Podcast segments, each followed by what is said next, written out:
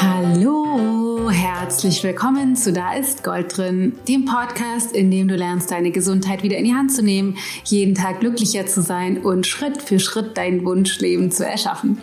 Ich bin die Dana Schwand von Ich Gold und habe heute einen Gast. Und zwar habe ich einen sehr besonderen Gast, nämlich die sagenwobene Stefanie Stahl. Steffi Stahl ist Best-Bestseller-Autorin, nennt man das, glaube ich, von ihrem, unter anderem ihrem Buch Das Kind in dir muss Heimat, Heimat finden. Das war nicht ihr erstes, aber das, das erste extrem erfolgreiche Buch. Ähm, dann kam noch äh, Jeder ist beziehungsfähig, was auch ein Best-Bestseller ist. Sie hat das Buch So bin ich eben geschrieben, ja, in Bindungsängste erkennen und bewältigen. Leben kann auch einfach sein, hat einen tollen Podcast, der auch heißt So bin ich eben und ähm, hat eine eigene Praxis, lebt in Trier, ist Psychologin und eine sehr, sehr inspirierende Frau, die das komplexe Thema Psychologie, inneres Kind, Heilung und vor allen Dingen Beziehungen ähm, auf eine sehr bodenständige und wie ich finde nachvollziehbare Art bereitstellt. Und ich habe sie eingeladen in den Podcast und mit ihr über verschiedenste Dinge gesprochen. Ich habe zum Beispiel mit ihr darüber gesprochen, was es eigentlich bedeutet, introvertiert zu sein und outro oder sie nannte das, glaube ich, extravertiert zu sein. Ähm, was, ob ich das eine oder das andere bin und woran man das festmachen kann. Wir haben darüber gesprochen, ob es sinnvoll ist, sich selbst zu heilen, bevor man den richtigen oder die richtige sucht, also bevor man in eine Partnerschaft geht, weil manchmal denkt man ja, oh Gott, äh, ich muss eigentlich erstmal selber klarkommen, bevor ich überhaupt eine vernünftige Partnerschaft ähm, haben kann. Und zum Teil stimmt es vielleicht, zum Teil aber auch nicht. Und was da der maßgebende Faktor ist, sagt sie, dann teilt sie aber unter anderem auch die vier Grundbedürfnisse des Menschseins, ähm, die wir alle haben und wie wir das Wissen darum nutzen können, um ganz konkret unsere Beziehungen, also Partnerschaft, aber auch Beziehungen insgesamt tatsächlich zu verbessern. Und wir haben auch über die Gefahr gesprochen, die entsteht, wenn wir Dinge, die uns bewegen, nicht ansprechen und noch einiges mehr. Es war auf jeden Fall ein sehr offenes Gespräch, ein sehr bereicherndes Gespräch und äh, sie hat einfach wahnsinnig viel ganz tolle Dinge geteilt und ich hoffe sehr, dass du eine ganze Menge damit anfangen kannst und wünsche dir jetzt ganz viel Spaß mit Steffi Stahl.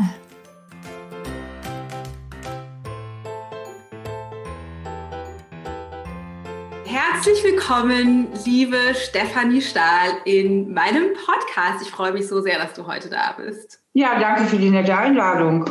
Ja, voll, voll gerne.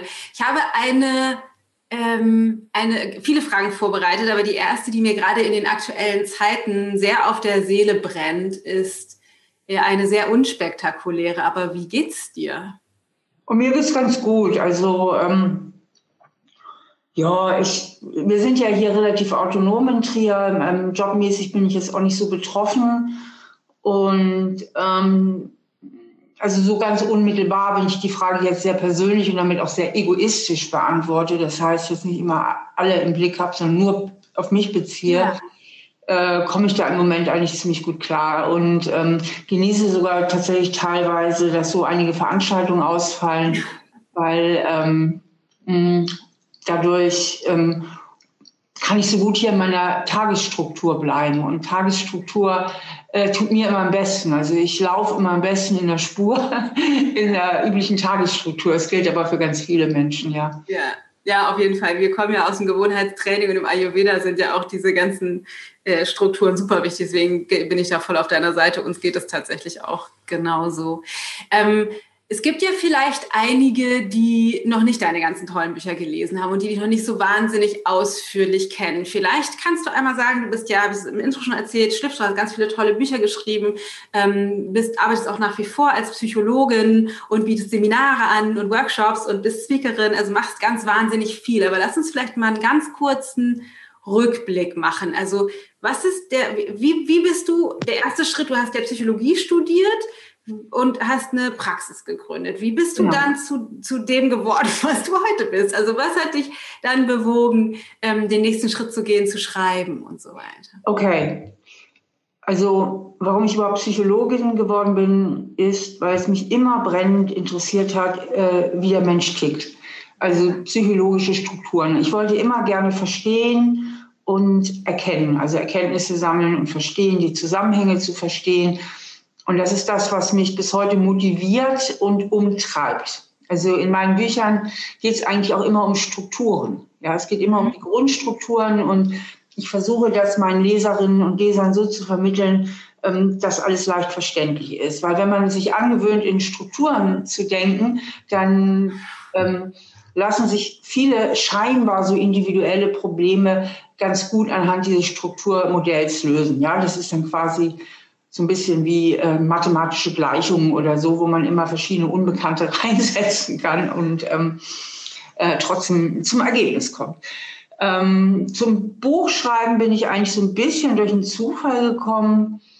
Ähm, das ist eine persönliche Geschichte. Ich hatte äh, einen ziemlichen Streit mit meinem damaligen Ex-Freund.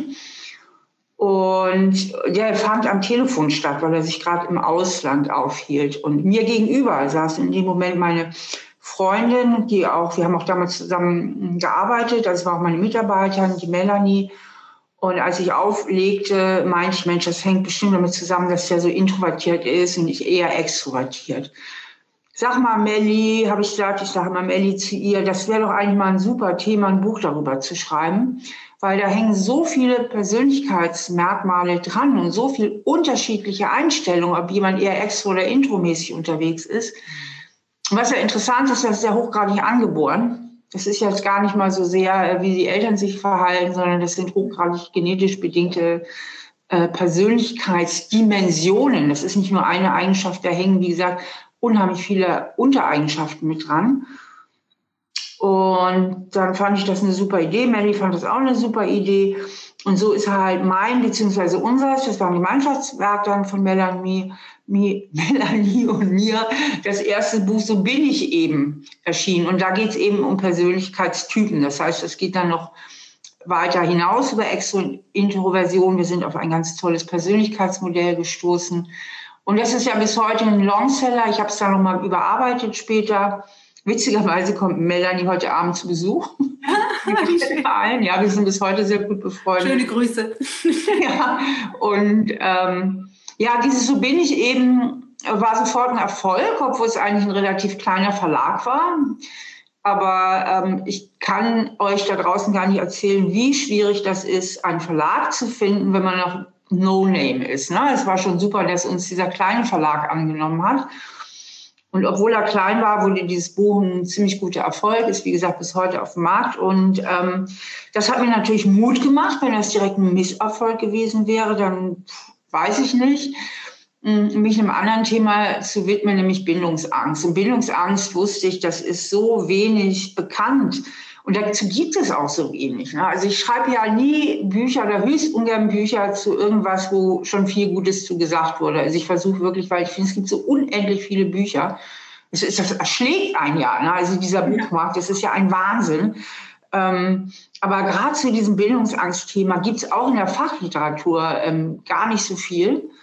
Und dann habe ich mich an dieses große Thema gewagt. Und ja, das wurde dann auch ein Erfolg, sogar ein ziemlich großer Erfolg. Jain hieß das Jain, Bindungsängste erkennen und bewältigen.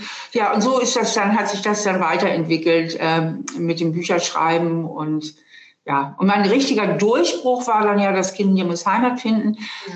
Allerdings hatte ich da auch dann den Verlag gewechselt und das ist dann beim großen Verlag rausgekommen. Und das macht halt schon einiges aus. Wir haben einfach einen besseren Vertrieb. Mhm. Und ähm, ja, und damit äh, begann dann halt der richtige Durchbruch.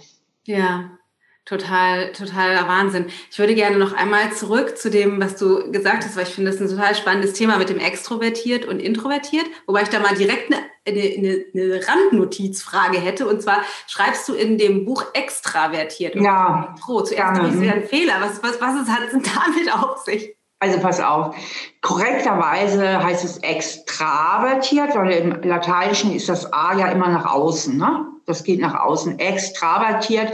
Und die Extravertierten sind ja die, die nach außen sich richten, die auf die äußere Welt ausgerichtet sind. Intro, das O, ne, geht immer nach innen. Ähm, das sind ja die Menschen, die so mehr ihre Energie eben aus dem Inneren schöpfen.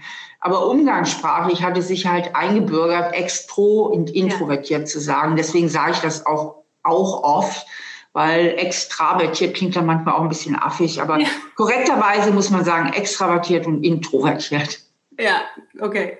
Äh, sehr spannend, da bin ich mich voll drüber gestolpert. Und ich habe da eine konkrete Frage zu, also eine persönliche aus meiner Persönlichkeit heraus, weil ähm, ich bin ja bei uns im Business so das Gesicht und habe auch überhaupt gar keine. Bin ich, ich dachte immer, ich wäre total extrovertiert, weil ich einfach mich zeige und einfach sehr transparent über alle möglichen Dinge rede.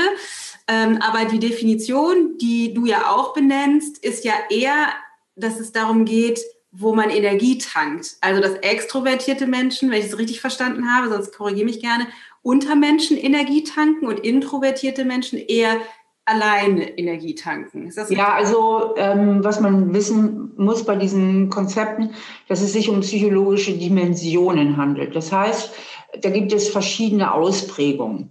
Also eine Dimension psychologische kann man sich vorstellen wie eine Temperaturdimension. Ja, unsere Temperatur ist ja von plus 50 bis minus 50 Grad skaliert. Dazwischen gibt es einen Nullpunkt. Und dann gibt es ja ganz, ganz viele verschiedene Abstufungen. Und so ist es mit psychologischen Dimensionen auch. Also es gibt Menschen, die zum Beispiel sehr extrovertiert sind, ja. manche nur ein bisschen. Und ganz wichtig, wir sprechen in diesem Konzept von Neigung. Das heißt, jeder Extro kann auch Intro und jeder Intro kann auch Extro. Also ich bin zum Beispiel extrovertiert, mhm. aber ich lese wahnsinnig gern. Das ist ja eher ein introvertiertes Hobby. Ich spiele auch Klavier und so. Es ist eigentlich auch eher introvertiert. Mhm. Und, ähm, und trotzdem ist es eigentlich so, dass ich tendenziell jetzt nach Feierabend, also wenn ich zum Beispiel einen langen Arbeitstag hinter mir habe, mich eigentlich am besten entspannen, tatsächlich, wenn ich noch ein bisschen Schwätzchen halten kann. Ne? Ah. Also wenn ich ähm, ja, ein bisschen Wein, ein bisschen Gesellschaft. Also ich, ich habe da nicht unbedingt den wahnsinnigen Drang, komplett allein sein zu müssen. Und das mhm. ist bei den Intros eher. Also wenn die, die sind schneller erschöpft in sozialen Kontakten und brauchen immer wieder diese Verinnerlichung. Und Extros brauchen überhaupt ein bisschen mehr Input von außen, um sich überhaupt angeregt zu fühlen. Ja, also bei den Extros oder Extravertierten sind die äh, Nervenbahnen auch kürzer, die reagieren schneller in vielen Punkten. Die Intros sind besonderer, ähm, überlegen auch länger. Und die Extros, das Gehirn ist mehr auf Dopamin ausgerichtet. Das heißt, die Extros suchen immer nach Kicks, nach irgendeinem Input. Die brauchen so eine gewisse Anregung aus der Außenwelt. Das kann ich sehr, sehr gut an mir selber nachvollziehen. Also wenn zu wenig da draußen los ist, wird mir halt schneller langweilig. Auch wenn ich gerne lese, kann ich mich jetzt auch nicht stundenlang damit beschäftigen, während mein introvertierter Mann, der kann sich halt über Tage und Wochen, könnte der sich auch mit allein und seinen Themen beschäftigen. Ne? Und das wird mir dann doch auf die Dauer zu langweilig und auch was auch äh, typisch ist für Extrovertierte, die sind aus demselben Grund auch nicht so gerne allein. Also Extros brauchen ein bisschen mehr Gesellschaft. Mhm. Die Intros sind potenziell unabhängiger von Gesellschaft. Und ähm, ja, so hängt da halt eine Menge dran an, an. Mm, ja, aber wie gesagt, man kann auch mal auch das andere. Ne? Ich bin jetzt zum Beispiel extrovertiert, aber auch jetzt nicht mega extrovertiert.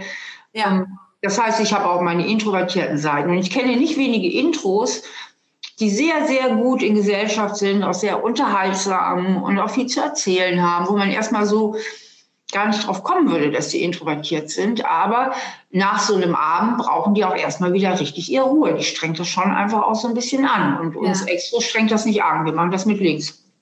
Ja, ja, und das ist nämlich tatsächlich die Frage, die ich habe, weil ich bin irgendwie sehr transparent und ich hätte immer gedacht, naja, ich bin wahrscheinlich so das Paradebeispiel von extrovertiert, weil ich alles erzähle. Jeder kann zu mir kommen, so ist alles total in Ordnung. Und es ist aber tatsächlich genauso, wie du sagst. Mich strengt es an, wenn, wenn, also wenn, wenn mehr als, als zwei oder drei Menschen, die mir nahestehen, irgendwie um mich sind. Und ich brauche dann tatsächlich den ganz stark dann den, den Rückzug. Also das fällt mir tatsächlich schwer. Dann wäre ich wahrscheinlich eher introvertiert. Obwohl ja, das kann gut sein. Aber ich kenne einige Intros, die so sind wie du. Mhm. Tatsächlich kommt man da so auf Anhieb gar nicht Nee. Auch, ne? Weil du hast eigentlich auch eine eher extrovertierte Ausstrahlung, finde ich auch. Also auf mich wirkst du auch so. Aber dann ist wahrscheinlich die Introversion einfach auch nicht so stark ausgeprägt. Wie gesagt, ja. es gibt verschiedene Ausprägungen. Ja, ja das finde ich aber sowieso spannend und ich finde es schön, wie du das darstellst, dass es so, dass es so eine, wie so eine Skala ist, auf der sich das bewegt, weil was, was ich, was ich toll finde, was wahrscheinlich viele toll finden an deiner Arbeit, ist, dass du wie du das eingangs schon gesagt hast, was dich zur Psychologie, Psychologie gebracht hat, dass du das cool findest, so Schemata oder so, so zu finden in oder Systeme zu Strukturen. finden. Strukturen zu finden. Ich spreche immer von Strukturen. Genau, von Grundstrukturen, ja. Ja, genau. Und das ist ja gerade in so einem, in so einem Bereich äh, Beziehungen oder Gefühle oder Weiterentwicklung oft schwer, das zu greifen. Und das ist so wertvoll, aber dann eine Struktur zu haben, weil dann wird das, das, was sich oft im Inneren als so ein, einfach nur so unklare Gefühlssuppe irgendwie findet, wird dann irgendwie, wird dann irgendwie eindeutiger. Würdest du sagen, du hast so eine, also oder vielleicht noch ganz anders. Ich, meine Frage ist, wie machst du das? Also wie, wie fasst du, wie kriegst du das hin, das, was für die meisten von uns eher eine undurchsichtige Gefühlssuppe ist, so klar zu formulieren? Und gibt es da irgendwie einen Trick oder kann man das lernen oder kannst du das einfach? Also, erstmal haben wir eine Menge psychologischer Forschung und ich habe den Zauber ja auch studiert. Ich bin ja auch Diplompsychologin und versuche zumindest in meinen Themenbereichen auch immer ziemlich nah am Puls der Forschung zu sein. Und das heißt, ich muss ja jetzt das Rad nicht völlig neu erfinden. Ähm, es sind ja gewisse psychologische Strukturen, zum Beispiel der Klaus Grabe, ich mache es jetzt mal konkret, damit wir nicht so im Abstrakten bleiben.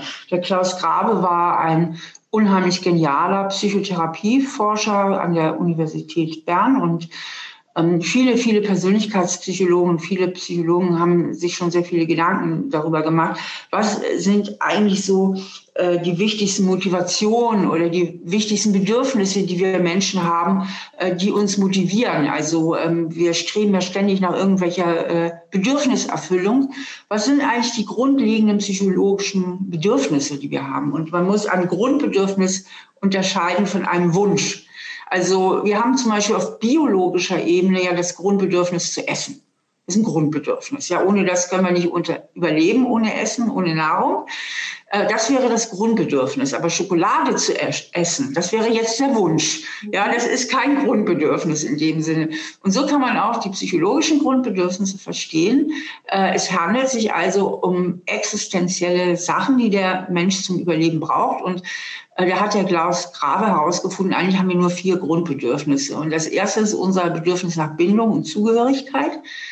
Also die, äh, die Genetik, die Evolution hat das alles so eingerichtet. Ja, also der große evolutionäre Plan ist, dass wir überleben und dass wir unsere Gene weitergeben. So, ich bin da ja sehr nüchtern. Ich bin nicht spirituell und ich bin auch nicht esoterisch. Ich bin sehr, sehr nüchtern und ähm, also der Plan ist, dass wir überleben und äh, uns vermehren. Das heißt, wir brauchen erstmal Bindung.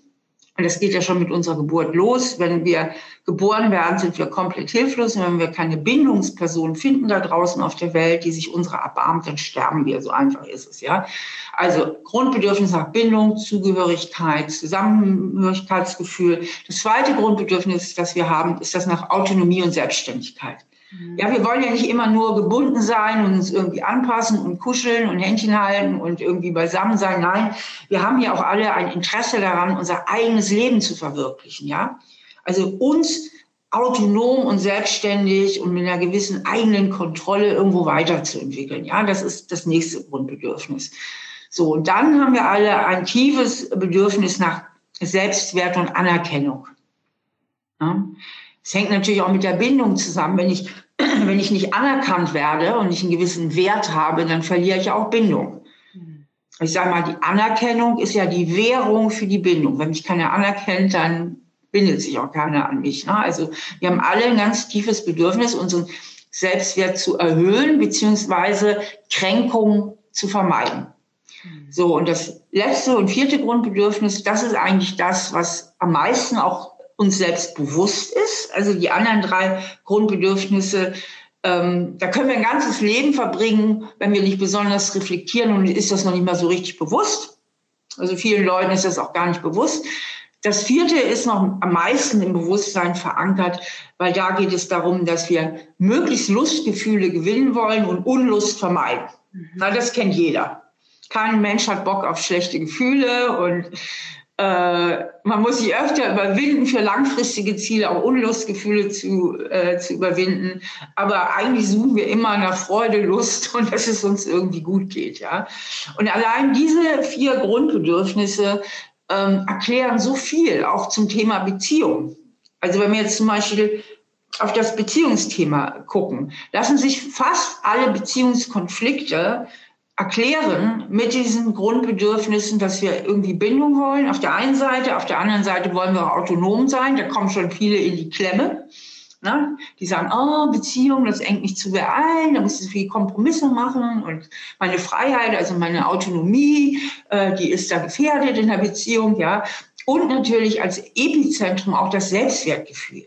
Ja, bei Beziehung geht es so viel um Selbstwertgefühl. Ähm, denn ähm, wenn ich kein so gutes Selbstwertgefühl habe und Glaubenssätze in mir trage, wie ich genüge nicht, ich bin nicht liebenswert und so, also kein gutes Selbstwertgefühl habe, dann kann ich ja irgendwie auch nicht so richtig davon ausgehen, dass jemand mich an, jemand anders mich lieben könnte, so wie ich wirklich bin. Mhm. Ne? Sondern habe dann vielleicht das Gefühl, ich muss mich immer so ein bisschen verbiegen oder verstellen oder vielleicht ähm, bleibe ich gleich außerhalb von der Beziehung, beziehungsweise halt auch in der Beziehung immer Sicherheitsabstand ein, dass keiner mir so nahe kommen kann, dass er mich wirklich kränken kann. Das heißt, die Verlustangst, Verlust ist wieder Bindung, Verlust, Bindungsverlust, Verlustangst ist extrem groß und ernährt sich durch ein labiles Selbstwertgefühl, ja.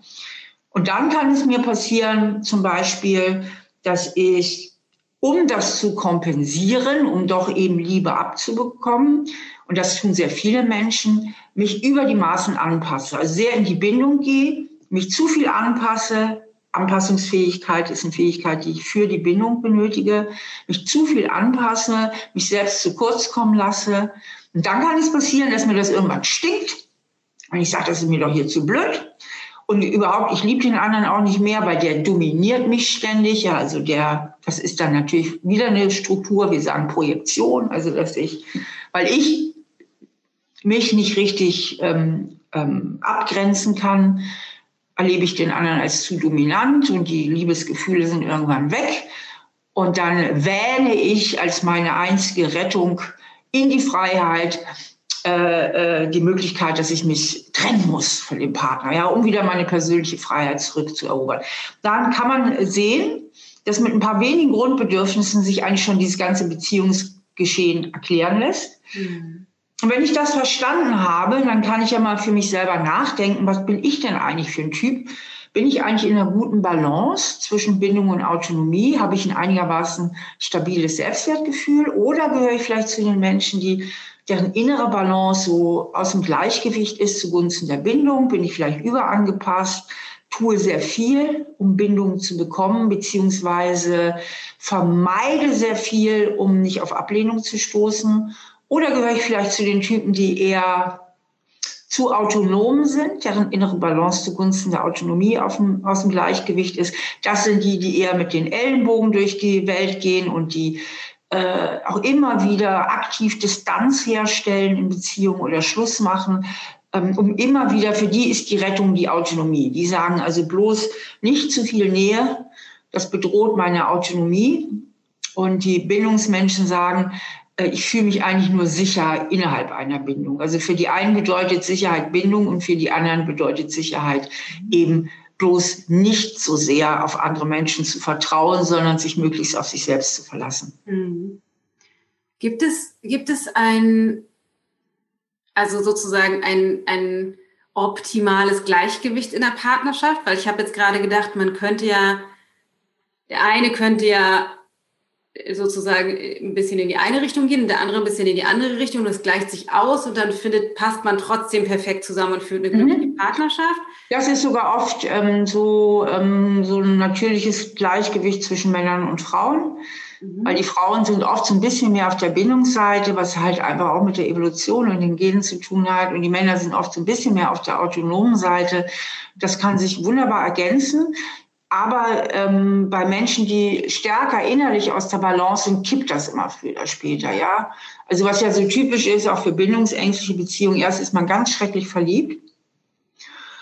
Und die Beziehung beginnt sehr leidenschaftlich und plötzlich kippt das so weg und man ist auch ziemlich schlagartig entliebt. Also es wird nicht so langsam weniger, sondern es sind so unheimlich krasse Wechsel von Nähe und Distanz. Und das lässt sich eben so erklären, dass Mensch, der jetzt ähm, ein starkes Autonomiebedürfnis hat, was sich übrigens ja auch oft ernährt aus einer übergroßen Verlustangst. Also jemand hat eigentlich Verlustangst, meint eigentlich, sich deswegen auch ganz viel anpassen zu müssen, geht aber unbewusst auf die Seite der Rebellion und sagt, ein Scheiß muss ich und ich bleibe lieber allein, bevor ich mich hier überanpasse und dich dann sowieso verliere. Also rettet sich sozusagen in, in, in, in die Autonomie. Aber auch diese Menschen haben ja, weil das ja ein Grundbedürfnis ist, einen starken Bindungswunsch. Das heißt, wenn sie verliebt sind und den anderen noch nicht sicher an der Angel haben, dann ist ja ihre Autonomie auch noch nicht so sehr bedroht. Ja, also man verliebt sich, man hat auch sehr viel Freiheit, man hat den anderen noch nicht gar nicht sicher. Also der ganze Bindungswunsch, das ganze Bindungssystem ist jetzt sehr aktiviert.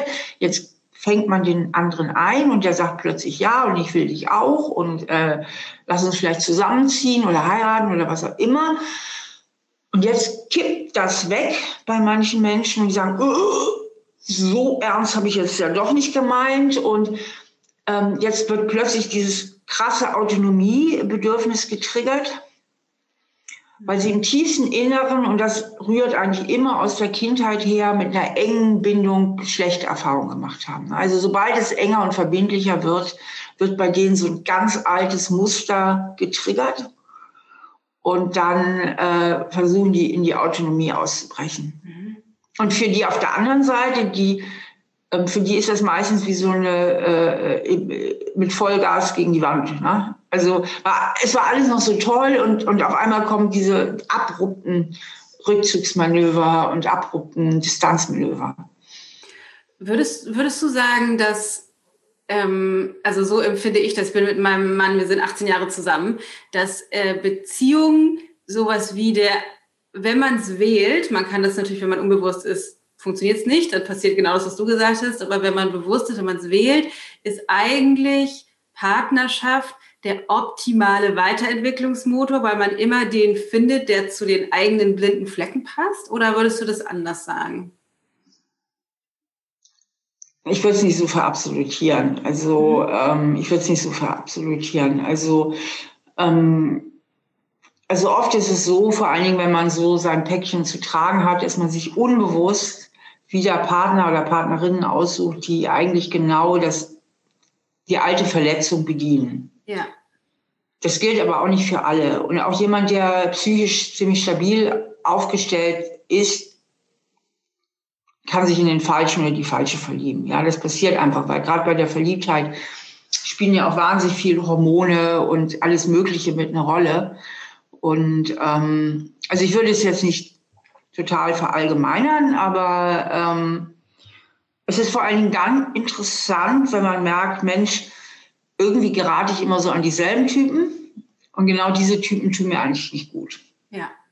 Und dann wäre es doch sehr interessant, mal darüber nachzudenken, was hat das vielleicht mit mir zu tun, was hat das mit meinen früheren Prägungen zu tun, äh, wo ist mein inneres Gleichgewicht vielleicht aus der Balance, bin ich vielleicht so ein besonderer Bindungsmensch, der sich deswegen gerade immer die Autonomen sucht, weil sie genau das haben, was mir fehlt? Oder wie steht es eigentlich um mein Selbstwertgefühl? Wie steht es um meine Verlustangst und so weiter? Würdest du dann sagen, ähm, eigentlich müssten wir uns erstmal selber weiterentwickeln, um den richtigen Partner zu finden? Könnte man Schlussfolgern andersrum? Dann, äh, dann, wenn ich merke, dass ich immer wieder in dieselbe Sackgasse laufe, ja. Ja, okay. Na, also wenn ich merke, ich habe ja immer wieder Frauen und Männer in Beratung, ähm, die, die eigentlich immer wieder in dieselben Muster reingehen und dann irgendwann sind sie Mitte 40 oder äh, Mitte 50 oder Mitte 60 und merken, also irgendwie ist meine Beziehung eine ewige Wiederholung, also eigentlich Thema und Variation. Und aber irgendwie scheitern sie immer. Und das ist eigentlich nicht das, was ich möchte. Ich würde eigentlich auch gerne mal in einer guten Beziehung ankommen. Und dann ist es natürlich äußerst sinnvoll, sich mit den eigenen Anteilen zu beschäftigen. Ja. Ähm, Beziehungsunfähigkeit. Es gibt ja viele, die dann aus der aus irgendwie einer traumatischen Kindheit kommen oder vielleicht auch gar nicht noch, vielleicht sogar eine normale Kindheit haben, aber trotz, also eine normale, was auch immer das genau bedeutet, ähm, aber irgendwie dann Beziehungserfahrungen gemacht haben, die eben nicht so gelaufen sind, wie sie sich das gewünscht haben und Schlussfolgern dann irgendwie, ich kann, ich kann das nicht oder ich weiß auch nicht, wie das geht, weil die, wie du gerade sagst, immer wieder in die gleichen Schlaufen kommen und die denken, und, äh, ne, das heißt, die, die sind dann irgendwie die ganze Zeit auf der Suche ich kenne mich, also ich kriege diese Frage immer gestellt, ich kenne mich damit so schlecht aus, weil ich schon so lange in Partnerschaft bin, dass ich irgendwie sich mich mit dieser Beziehungssuche nicht auskenne. Ähm, aber wenn ich dann denke, so, okay, ich müsste mich erstmal mit mir selbst auseinandersetzen, weil sonst bin ich ein Sog für die falschen Männer oder Frauen. Ähm, was kann ich denn dann da machen? Also was ist da, was wäre so, so also ich, ich höre diese Frage schon von einigen, die ich direkt im Kopf habe. Weil die wollen ja dann, okay, dann will ich das jetzt machen, damit ich schnell.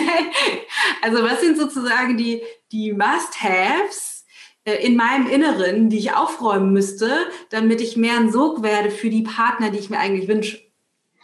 Ähm, es geht darum, dass man seine eigene Gehirnstruktur erkennt im letzten, also seine eigene Prägung erkennt.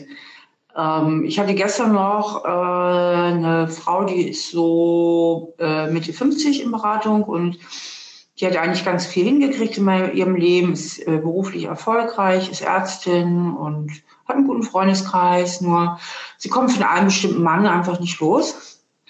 Und das schon seit 40 Jahren ist das eine On-and-Off-Beziehung, auch mit großen Unterbrechungen. Also sie war zwischendurch verheiratet, er war zwischendurch verheiratet. Und ähm, dieser Mann hat so narzisstische Strukturen und ähm, sie ist halt auch mit einem sehr ähnlichen Vater aufgewachsen. Und sie hat eine sehr, sehr starke Prägung bekommen, dass sie eigentlich dafür verantwortlich ist. Ja, also dass sie verantwortlich ist für die Beziehung, dass sie schuld ist, wenn die Beziehung nicht läuft. Ja. Und das ist jetzt sehr, sehr tief in ihr drin. Und das geht natürlich einher mit einem labilen Selbstwertgefühl, weil sie einfach zu wenig Beziehungssicherheit in ihrer Kindheit hatte, auch von ihrer Mutter her. Sie sagte selbst, ich bin sehr, ich habe ein sehr unsicheres Bindungsmuster und mm, und dadurch wiederholt sie eigentlich unbewusst immer wieder diese Konstellation und dahinter verbirgt sich ja die, die tiefe Sehnsucht, ähm, diesmal einmal Kontrolle zu bekommen, was ja als Kind nie gelungen ist. Es gab nie ein Happy End, der Vater hat sich nie verändert. Ähm, aber diesmal ist zu schaffen, dass der andere sich doch so weit verändert und sich wirklich einlässt, um für das eigene Selbstwertgefühl Heilung zu bekommen. Denn das ganz brutal Fatale an diesen Konstellationen ist ja, dass die Betroffenen zwar schon einen Teil ihres Verstandes wissen, ja, okay, der andere hat eine Bindungsangst oder der hat eine narzisstische Problematik oder hat auf jeden Fall ein Beziehungsproblem und trotzdem im tiefsten Inneren, im tiefsten Inneren, und da ist das Gefühl, und das ist viel stärker, das Gefühl haben, äh, ich genüge nicht. Ich muss schöner sein, ich muss besser sein, ich muss irgendetwas veranstalten, um dich fest an mich zu binden. So, und damit nehme ich etwas zu mir, was gar nicht zu mir gehört, nämlich die Verantwortung. Und damit kann ich furchtbar an der Angel hängen, ganz, ganz furchtbar an der Angel hängen, weil wir Menschen haben ein wahnsinnig hohes Kontrollbedürfnis. Das hat uns die Evolution auch so in, in die Wiege gelegt und vor allen Dingen Kontrolle über wichtige Themen. Und Bindung ist existenziell wichtig. Das heißt, die Betroffenen wollen unbedingt Kontrolle über die Situation gewinnen und geraten dadurch in einen wahnsinnigen Sog der eigentlich das Gehirn auch hormonmäßig reichlich verseucht. Also da ist dann einfach zu viel Dopamin und alles Mögliche, was auch so eine Gier und so ein Haben wollen einfach bewirkt. Und wollen unbedingt das Schicksal zu ihren Gunsten wenden, um letztlich auch ihren Selbstwert damit zu heilen. Und mit diesem Lösungsversuch sind sie halt auf verlorenen Posten. Und da ist es eben ganz, ganz wichtig, sich die zugrunde liegenden Mechanismen mal richtig bewusst zu machen. Wir sprechen in der Psychologie hier auch vom gespiegelten Selbstwertempfinden. Das heißt, dass wir immer im Spiegel der anderen unseren Selbstwert definieren. Und jetzt haben wir so einen Partner, der sagt uns mal, dass er uns haben will, dann will er uns wieder nicht haben. Und wir wollen, wir wollen einen stabilen Spiegel, also wir wollen einen stabilen Selbstwert. Und wie blöd äh, kämpfen wir dann um diese Kontrolle? Dabei wäre ja eigentlich die sinnvollste Kontrolle, die wir ausüben könnten, uns zu lösen. Ich sage auf die Lösung kann auch die Lösung sein, weil und wieder Kontrolle über unser eigenes Leben gewinnen. Denn ganz typisch für diese Konstellationen ist ja irgendwie auch, das sind ja oft Menschen, eher Frauen als Männer, muss ich sagen, sind mehr Frauen, die sich so hoffnungslos verstricken und so ganz schlecht loskommen. Habe ich also wirklich viel, viel öfter Frauen als Männer, die mir das sagen. Ähm, ganz typisch für diese Frauen ist ja auch oft, äh, dass sie eigentlich im sonstigen Leben ziemlich gut aufgestellt sind. Ja, also durchaus erfolgreich sind, ein gutes Freundeskreis haben, durchaus autonom und selbstständig sind. Nur bei diesem Thema ähm, kommen sie einfach nicht raus aus der Nummer. Verrückt, ne? Also, ja, es ist ja schon irgendwie, finde ich, spannend zu immer wieder immer wieder zu gucken, Wahnsinn, was da irgendwie in unserem System passiert, wie sehr wir oft auf Autopilot von diesen ganzen alten Systemen laufen ne, und das einfach überhaupt gar nicht ähm, mitbekommen. Mich würde noch mal interessieren, ähm, also für mich war, ich habe ja auch gerade mein, mein drittes Buch gerade veröffentlicht und für mich war das, das Schreiben dieses Buches noch mal super intensiv, insbesondere der Teil, ich habe auch zum Thema Partnerschaft was geschrieben, ähm, für meine Partnerschaft. Also ich habe halt gemerkt, beim Schreibprozess habe ich nochmal so beobachtet und mir sind nochmal Erkenntnisse gekommen und dann haben wir uns nochmal gestritten oder so. Also es war, war tatsächlich irgendwie ein, ein sehr intensiver Entwicklungsprozess für mich auch. Kennst du das auch, dass gerade wenn du dich mit diesen Themen intensiv beschäftigst, die ja mit Bindung und Beziehung zusammenhängen, dass das auch Einfluss auf deine Beziehung und dein persönliches Leben hat? Ja, also ist doch klar. Also gerade wenn man auch nochmal neu, Sachen neu reflektiert ähm, und nochmal neue Informationen bekommt, wo man sagt, ach, das war mir jetzt auch nicht so klar oder so. Ähm, das ist ja oft im Zusammenhang mit Büchern auch der Fall. Also ich weiß nicht, wie du schreibst, aber wahrscheinlich auch so. Man recherchiert ja doch einiges und liest einiges und ähm, liest nochmal Sachen nach oder man holt das ja nicht alles aus sich heraus, sondern ich habe ein Thema und dann lese ich natürlich auch die aktuellste Fachliteratur oder andere Leute, die äh, für mich persönlich Interessantes zu diesem Thema zu sagen haben. Und da passiert es ja durchaus, dass man auch nochmal neue Informationen kriegt oder Sachen nochmal aus einem anderen Blickwinkel wahrnimmt. Mhm. Und klar, äh, natürlich äh, reflektiert man das dann auch in Bezug auf seine eigene Partnerschaft, klar. Mhm. Ja, krass. Ähm was ich gerne auch nochmal hören würde, was du zum Thema Streiten oder Konflikte denkst, weil das, also ich bin irgendwie ein großer Fan davon, ehrlich zu sein, also Sachen anzusprechen, die mir nicht gefallen, auch wenn ich weiß, ich bin vielleicht gerade emotional angefasst und ich kriege das nicht ohne Vorwurf raus. Und auch wenn ich weiß, vielleicht ist das für Matthias doof, aber weil ich immer denke, das nicht anzusprechen ist eigentlich die, die größere Gefahr, weil dann steht es zwischen uns und dann kommt es halt irgendwie an einem Tag oder drei Wochen später irgendwie raus. Ist auch blöd.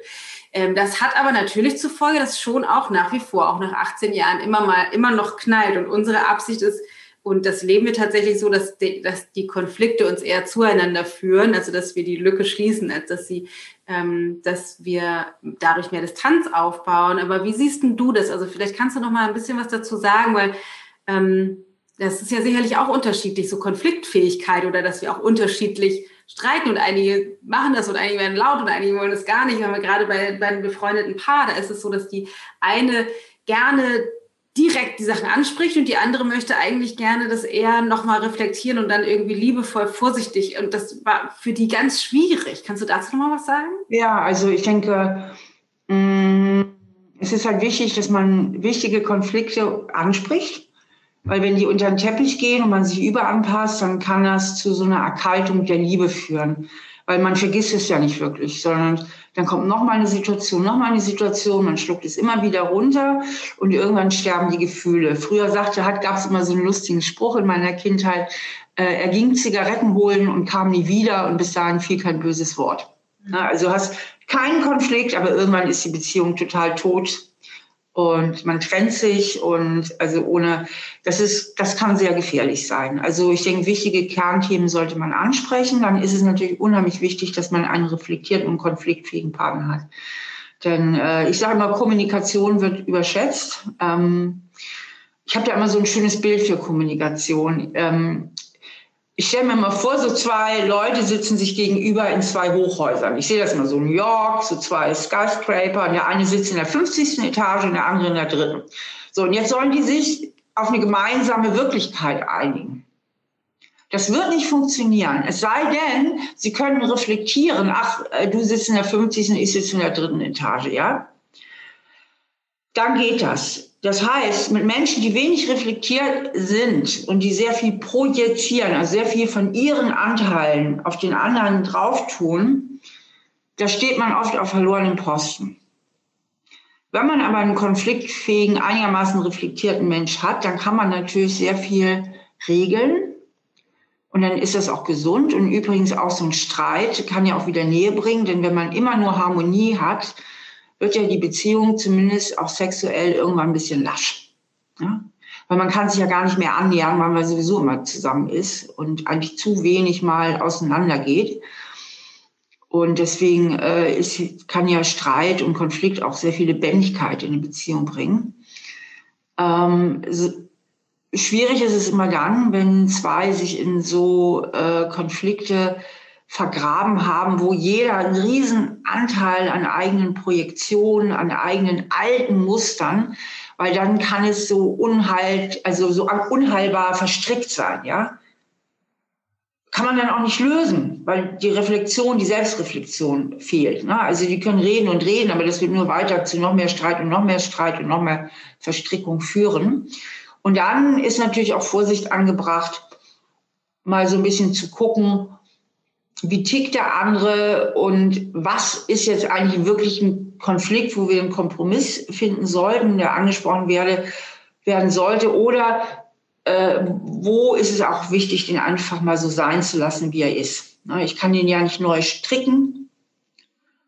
Ich habe ihn damals so kennengelernt und mich für eine Beziehung entschieden. Ich kann ihn jetzt nicht neu erfinden. Also einfach auch immer ein bisschen abwägt, wo ist es einfach auch mal gut, wirklich tolerant zu sein und dem anderen einfach auch den Raum zu geben, den ich mir selber auch wünsche für meine Macken und Kanten. Ne? Mhm. Ist ja nicht, nicht immer so einfach, finde nee, klar. ja. So ein paar Macken hätte ich an mir und an ihm auch gerne manchmal, manchmal weg. Ähm, ja, super, super schön. Vielen Dank, Steffi, für diese ganzen Insights. Ich glaube, da war total viel drin für alle, die zugehört haben. Ich habe so ein paar, ähm, paar Abschlussfragen, die ich dir gerne noch stellen Ich hätte eigentlich noch tausend, mir kommen die ganze Zeit ganz viele neue Fragen, aber wir lassen es an dieser Stelle erstmal darauf ähm, bewenden. Aber ich würde gerne noch so ein bisschen eintauchen in in deine Sichtweise auf die Welt, indem du ein paar Sätze, von denen ich dir den Satzanfang gebe. Oh, die, die, die verkacke ich immer, diese Sätze. Oh ne. die fällt mir meistens nichts zu ein. Das ist total banal. Ist ja, okay. Das ist nicht so schwer. ähm, das, ich habe auch nicht immer die standardmäßigen, sondern ich gucke immer intuitiv, was passt. Also ein, ein, der aber immer auftaucht, ist, die Welt braucht. Selbstreflektierte Menschen. Ich glaube daran, dass. Ich glaube, dass wenn jeder Mensch wirklich selbst reflektiert wäre, wir in einer viel, viel, viel besseren Welt leben würden. Ja. Frauen sollten. Frauen sollten gucken, dass sie ähm, mit ihren eigenen Ansprüchen noch ein bisschen besser klarkommen. Also ähm, sie sollten auch gucken, was sie wirklich wollen und was sie nicht wollen und ähm, ich sehe halt immer wieder, dass Frauen sich überfordern, weil ihre Ansprüche zu hoch sind. Ja, also sie wollen Kinder und Karriere und dies und jenes und ähm, äh, manche Sachen gehen nicht immer, zumindest nicht zu jedem Lebenszeitpunkt unter einen Hut. Männer sollten. Männer ähm, sollten ähm, ich finde toll, dass die jungen Männer irgendwie viel, viel mehr lernen, ihre Gefühle zu formulieren und auch ihre Gefühle auszudrücken. Das finde ich eine super Entwicklung. auf der anderen Seite sollten wir Frauen auch nicht immer sagen, dass das Gespräch alles ist. Also Männer haben auch eine andere Art, sich auszudrücken. Und wir sollten da nicht so dominieren und dieses Gesprächsdiktat erheben. Also Männer haben auch oft eine andere Art, Liebe auszudrücken. Und ähm, da sollten wir Frauen uns nicht immer so überlegen fühlen und meinten, unsere Art zu reden wäre immer irgendwie äh, das Gelbe vom Ei. Also, also auf gut Deutsch würde ich mir eine gesunde Annäherung von beiden wünschen. Ja, äh, Chapeau. Äh, mein Herz geht auf, weil das sehe ich tatsächlich ganz genauso, dass wir Frauen auch manchmal von unserem hohen Ross runterkommen müssten. Und eine letzte, Liebe ist. Also Liebe ist doch ein ganz, ganz tiefes und gesundes Gefühl der Verantwortung, dass es dem anderen auch gut gehen mag. Super schön. Vielen, vielen Dank. Es war mir eine Freude, dich zu befragen. Vielen Dank für die ausführlichen Antworten. Es ist echt super, super spannend. Und vielen Dank für die tolle Arbeit, die du machst. Du machst einfach einen riesengroßen Unterschied in der Welt und davon braucht es mehr. Ja, danke, Dana. Es ist sehr, sehr wertschätzend und danke für das schöne und lebendige Interview. Tausend Dank. So, das war mein Gespräch mit der lieben Steffi Stahl. Also ich finde es total spannend, das mal auf diese Art und Weise zu beleuchten. Und ich mir, also ich weiß nicht, ich finde, ich, ich mag einfach die Klarheit, ähm, die, mit der sie das berichtet. Das ist irgendwie so unspektakulär und gleichzeitig irgendwie so tiefsinnig. Ich hoffe sehr, dass du da ganz viel mitnehmen konntest, ganz viele Erkenntnisse hattest und es vielleicht auch für dich nutzen kannst, um bei dir vielleicht etwas zu transformieren in deinem Innersten oder in deinen Beziehungen. Ähm, und wenn du glaubst, dass das auch anderen Menschen helfen könnte in deinem Umfeld, dann leite die Folge doch gerne weiter oder mach einen Screenshot und poste das in deiner Story und vertag mich. Das wäre auch super schön. Dann kriege ich mal mit, wer unseren Podcast hört. Das ist total toll. Und wenn du noch einen Gedanken hast, dann lass mir den gerne auf Instagram da unter dem Podcast-Post von heute. Ähm, Genau, ansonsten gibt es nicht mehr viel zu sagen, außer wir bewegen uns in großen Schritten auf Weihnachten zu. Ich hoffe, dir hat auch die Folge äh, letzte Woche geholfen, wo ich ein bisschen was über die ayurvedische Perspektive auf Weihnachten und Weihnachtsstress und so mit dir geteilt habe. Falls du die noch nicht gehört hast, dann hör die auf jeden Fall nochmal. Und nächste Woche kannst du dich schon mal darauf freuen.